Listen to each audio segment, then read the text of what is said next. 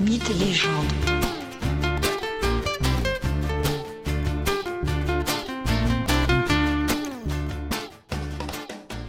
Bonjour à tous et bienvenue dans ce nouvel épisode de Mythes et légendes. Une fois n'est pas coutume, aujourd'hui je vous propose de rester auprès des dieux de l'Olympe, de continuer notre exploration des mythes de la Grèce antique. C'est un certain Actéon qui va nous intéresser. Actéon et sa si terrible métamorphose. Mais qui est donc cet Actéon? Il est le petit-fils d'Apollon. Pour son éducation, il est confié au puissant centaure Chiron. Celui-ci apprend toutes les meilleures techniques de chasse à son petit protégé. Actéon devient ainsi rapidement un excellent chasseur. Permettez-moi ici une petite parenthèse concernant Chiron.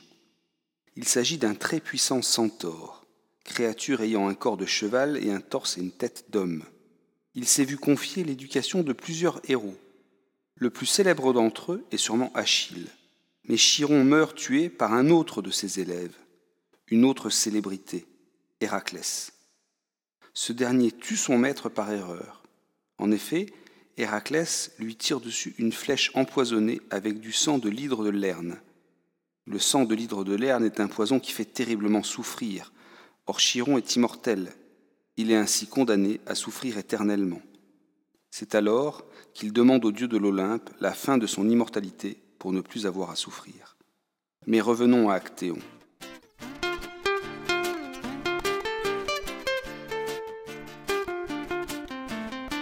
Alors qu'il chasse, il parcourt les collines et les bois. Avec ses nombreux chiens, une cinquantaine, il longe une rivière suivant une piste. Et au hasard de sa course, il découvre la sublime déesse Artémis prenant son bain, nue, en compagnie de ses servantes et amies. Actéon n'est guère prudent, à moins qu'il ne soit tout simplement obnubilé et tétanisé par la beauté d'Artémis. Mais quoi qu'il en soit, plutôt que de filer au plus vite, Actéon monte sur un rocher pour observer et regarder plus attentivement encore la si désirable déesse. Soudain, les suivantes de la déesse aperçoivent le chasseur-voyeur et entourent rapidement Artémis pour dissimuler son corps. Déesse de la chasse, Artémis est connue pour sa grande pudeur.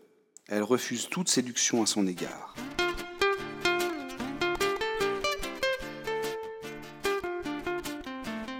La déesse est très en colère d'avoir été surprise et vue nue par Actéon.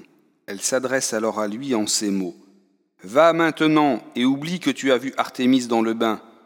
Puis elle tape dans l'eau de la rivière et quelques gouttes viennent éclabousser Actéon. Rapidement, son cou s'allonge, ses oreilles se dressent en pointe, des bois poussent sur sa tête, Actéon est métamorphosé en cerf. Changé en gibier par la déesse de la chasse, Actéon s'enfuit à travers bois. Mais à peine s'enfuit-il que la cinquantaine de chiens le pourchassent. La meute le rattrape bientôt. Actéon tente bien sûr de parler pour se faire reconnaître par les chiens, mais de lui rien ne sort si ce n'est le son du cerf. Un premier chien lui saute sur le dos et le blesse, puis tous le mettent à mort et le déchiquettent, n'ayant pas reconnu leur maître. Voilà Artémis vengée d'avoir été vue nue. Une autre version du mythe d'Actéon existe. Dans cette seconde version, le chasseur est changé en cerf, non parce qu'il aurait vu nu Artémis, mais parce qu'il se serait rendu dans un de ses temples et se serait vanté d'être plus doué à la chasse que la déesse elle-même. Qu'il soit vantard ou imprudent, Actéon subit son destin.